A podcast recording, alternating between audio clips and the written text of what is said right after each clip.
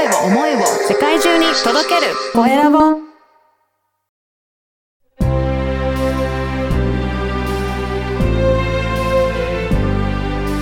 経営者の志こんにちは、コエラボの岡田です。今回は受験母親コーチングの牧静さんにお話を伺いたいと思います。牧さん、よろしくお願いします。はい、よろしくお願いします。まずは自己紹介からお願いいたします。はい、えっ、と、私ですね、えっ、と、プロ家庭教師をしている、えで、あまあ、受験母親コーチングというのをやってるんですけれども、うん。えっ、と、もともとはですね、えっ、と、塾講師をやっておりまして、はい。まあ、進学塾で、えっ、と、難関校と言われるところに子供たちを合格させるというのがお仕事だったんですが、まあ、えっ、と、子供の成績を上げるのに、やっぱりお母さんの影響が強いなと思って、まあ、独立してお母さんのサポートと子供のサポートを両方やってるというような形になりますね。はい。受験ってなると、そういった母親の影響って、やっぱ本当大きいんですね。まあ、8割9割と言っていいぐらいです。そんなに大きいんですね。はい。なんか塾よりも影響が大きいんじゃないかっていうくらい、やっぱり大きいものなんですか？そうですね。っていうのは、えっ、と、その、まさに受験勉強してる時もそうなんですけど、はい。どちらかというと、その、受験勉強が始まるまでのご家庭内の価値観とか、コミュニケーションによって、勉強に向いてる子になるのかならないのかっていうのがある程度決まっちゃうんですよ。あ、そうなんですか？ははいい。うん。これは、例えば、どういった時にそういうの現れてくるんですかね？ああ、でもすごく単純に言うと、うんえっ、と、まあ、教育ではよく言われるその自己肯定感とか自信とかって言われるものなんですけれども、はい。それがやっぱり高いか低いかっていうのでほぼほぼ決まってて、はいはい。えっと、要は、えー例えば授業を聞いてるときに、うん自己肯定感が高い子っていうのは、あうん、ちょっと今日の授業難しいなと思ったら頑張って集中して聞き始めるんですよ。なるほど。はい。ところが自己肯定感が低い子は、あ、今日の授業難しいなって思ったら聞くのやめるんですよ。あーあ、全然違いますね。そうしたら全然違いますよね。当たり前ですけど。はい、はい。うん。あ、難しいからいいやってなるんですよ。あ、そういうことですか。じゃあはいそこで頑張ろうっていう風な意識に向くのか、諦めちゃうかっていうことで、はいやっぱり違ってきますもんね。そうです、そうです。それがだから塾に行ってようが学校に行ってようがはいテストを解いてようがそれが起こってるわけですよ。で、その影響っていうのが、ご家庭での過ごし方が、やっぱり大きいということなんですかね。そうですね。ご家庭での過ごし方というかうん、実は、えっ、と、人間そのものはですね、えっ、と、うん何で自己肯定感が育てられるかっていうと、じゃあ評価なんですよ。はい。だから、テストが悪かった時に、その、まあ、一般的に言うと、それは僕はテストが悪かったから頭が悪いのかなみたいなことを子供が思うじゃないですか。そうですねそ。の時に、いやいや、頑張ったら頑張っただけ成績が上がるんだよっていうふうに言うのか、うん。本当お前はこんなテストも取れないでバカなんだからっていうのかですね。ああ、はい。なるほど。じゃあ、やっぱり母親からどんな声をかけられたかっていうので、自己肯定感って変わあ、ってくるんですね。そうです。すごい極端な言い方をすると、お前は何をやらしてもきっと頑張ればできるんだよって言われ続けたことを、お前は本当に何やらしやらしてもできないなって言われ続けた子です。ああああ、そういう意味でも、今は、まあ、受験のためには、母親のコーチングが結構大切なんじゃないかっていうことで、そこをやられてるっていうことですかね。そうですね。まあ逆な言い方をすると、私3000名以上の保護者と面談をしてるので、はい。あの、成績がいい子のお母さんは皆さんその辺が上手なんですよ。おー、そうなんです。そう。だから分かります。なんか変なし、うん保護者面談しただけで、はいあ、この子の子供頭いいんだろうなっていうのも分かるし、逆にはい頭のいい子のと話すと保護者面談の前にきっとこういうお母さんなんだろうなっていうのも分かります。まあ、その辺がもう、はっきり分かってしまうぐらいあの、お母さんと子供の成績ってリンクしてくるっていう。あ、もうだからさっき言った本当8割9割です。本当に。ああ、なるほど。いや、本当じゃあ、それで、お母さんには、じゃあ、どういったことをコーチングとしてされていらっしゃるんでしょうかね。そうですね。あの、結局、あの、成績が上がらなくなってしまう原因って、ちょっと逆説的なんですけど、成績が上がらないと私は悪いお母さんだみたいな思い込みがスタートなんですよ。あ、なるほど。はい。はい。上げなきゃいけないとか、合格させなきゃいけないとかっていうのが強くなればなるほど、実は成績って上がらなくなる傾向があって、へえ。ちょっと引いた目で見て、あ、うんまあ、成績が上がろうと上がらなかろうと、その受験に合格しようと失敗しようと、うんあの、いい経験ができて、この子の人生が素晴らしいものになればいいわ、みたいな。ちょっと引いた目で見れてると成績って上がるんですよね。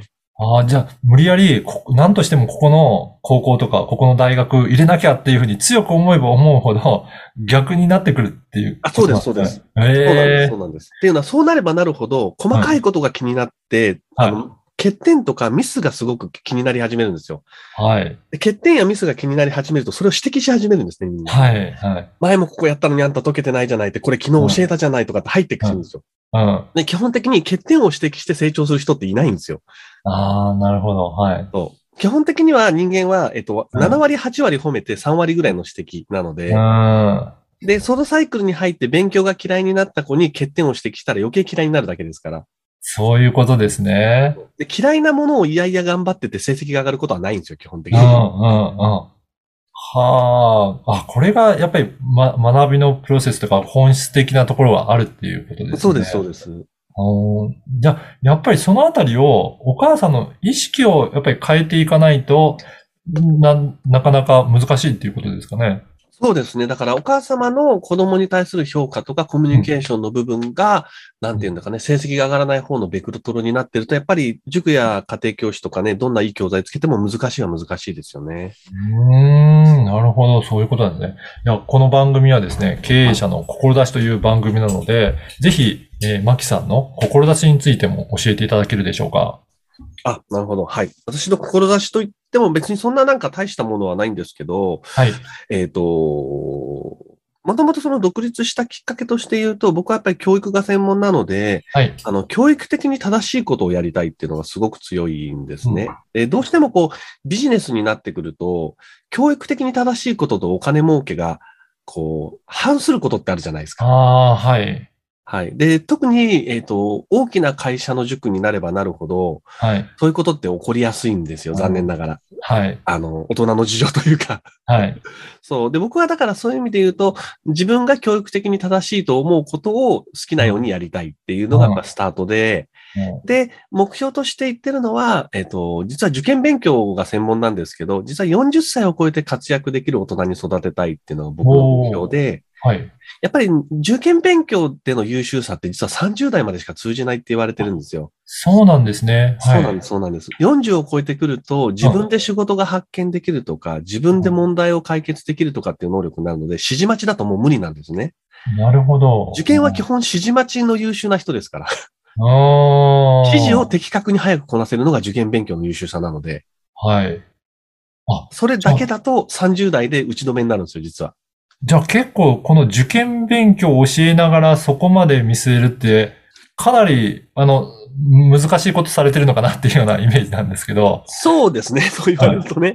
はい。あでも、要はあれですよやらされた勉強だと意味がない。ってい。うだけです。本人が楽しんで頑張って勉強すれば自然にそうなるので。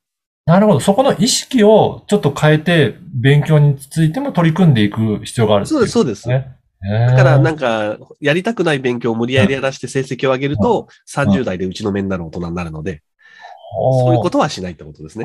じゃあしっかりと受験勉強に対しても自分で目的意識を持っていって、どうしてやっていくのかっていう、そういう意識でや取り組んでいくと、将来も、なんか活かしていくものが。そうですそうですということですか？そう。あ。のー本当に怖い話ですけど、はい。い今ちょっと教育熱が過剰になってるので、うんえっと、本当にこういろんなことを親御さんが一生懸命考えて決めてるってケースあるんですけど、これ冗談じゃなくて、就職活動の時に、え、うんお母さんが決めるんじゃないのっていう人いるんですよ、本当に。そうなんですね。はい。でもそんな大人にしちゃダメじゃないですか。そうですよね。はい、はい。なるほど。受験に熱心なご家庭ほどそうなりやすいんですよ。ああ、かなり、あの、母親の方が介入して、何でも先回り先回りでやってしまうっていうことなんですね。そういうことですね。うん。いや、これ、将来のことを考えると、逆に結構怖いことかもしれないですね。そうですねはいおーじゃあ、やっぱりそのあたりも、じゃあ、子供とどういうふうに接するのか、どういった、えー人間として育っていくのかっていうところも含めて、いろいろ、えー考えていけるようになるといいんですね。そうですね。あの、教育業界がですね、すごく残念なことに、うんえっと、そういう親御さんになった方が儲かる構造になってるんですよ。なへえ、そうなんですね。あ要は大変ですよ、大変ですよってうんお客さんを煽って不安にさせたらお金が出てくるので、あー。そんな心配しなくても子供はちゃんと育ちますからって言ったら商売にならないじゃないですか。はい、はい。そう。だから、すごい変な話、教育業界っていうのは、教育を失敗する宣伝をたくさんしてるんですよ。はあ、いや、なかなか難しいところがあるんですね。じゃあそういったところで、マキさんは、じゃあ根本的にいろいろ考えるために、えー母親の方もコーチングして、はいっていうことを取り組まれてるっていうことでね。そうですすね。はい。やっぱりお母さんのところが逆にこうしっかりしてくれば、うんそんなね、あの、心配しなくてもちゃんといい子に育ちますよ立派な大人になりますよっていうことなので。いやー、今日のお話聞いて、やっぱり教育に対する意識も、あの、変わ、あの、変えなきゃなって思われた方もいらっしゃるんじゃないかなと思うので、もしよかったらですね、あの、このポッドキャストの説明欄にですね、えー、マキさんの、えーメルマガの登録の URL も掲載させていただきますので、ぜひ興味ある方はメルマガに登録いただければなと思います。あの、メルマガではどういったことを発信されていらっしゃるんでしょうかね？あ、はい。メルマガはですね、えっ、と、一応3日に1遍ぐらいのペースで送ってるんですけれども、はい。あのお母さん向けの内容です。その、うん頭がいい子に育てるお母さんになるためにはどういうことをしたらいいかっていうおはい母さん向けのいろんな内容が入ってて、あとは、えっと、私月に2回ぐらいセミナーをやってますので、そのセミナーのご案内ですね、イベントのご案内なんかも合わせてあります。はい。このセミナーっていうのは、どんな感じのセミナーをされていることが多いんですか？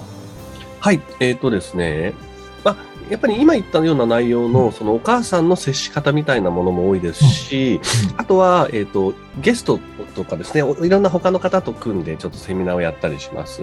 で、一応ですね、もう、この配信の時は終わってるんですけど、一応4月26日には、えっ、と、僕と、えっ、と、偏差値70の中高一貫校の元教諭の方と二人で、えっ、と、成績がいい子の勉強法っていうセミナーをやるんですけど、なるほど。実際に、あの、バリバリの進学塾の講師と、その偏差値70の中高一貫校の先生が、生で見てきた、東大行った子ってこういう勉強法してたよね、みたいな話。へえ、そうなんですね。あじゃあ本当にリアルの現場を知ら知ってらっしゃる先生の対談だったり、そうですそうですあの、はいセミナーが聞けるっていうことなので、そうですぜひ、はい、メルマガに登録いただければ、そのご案内も届くそうなので、ぜひチェックいただければなと思います。はい。はい。本日は、受験母親コーチングの牧静さんにお話を伺いました。牧さんどうもありがとうございました。ありがとうございました。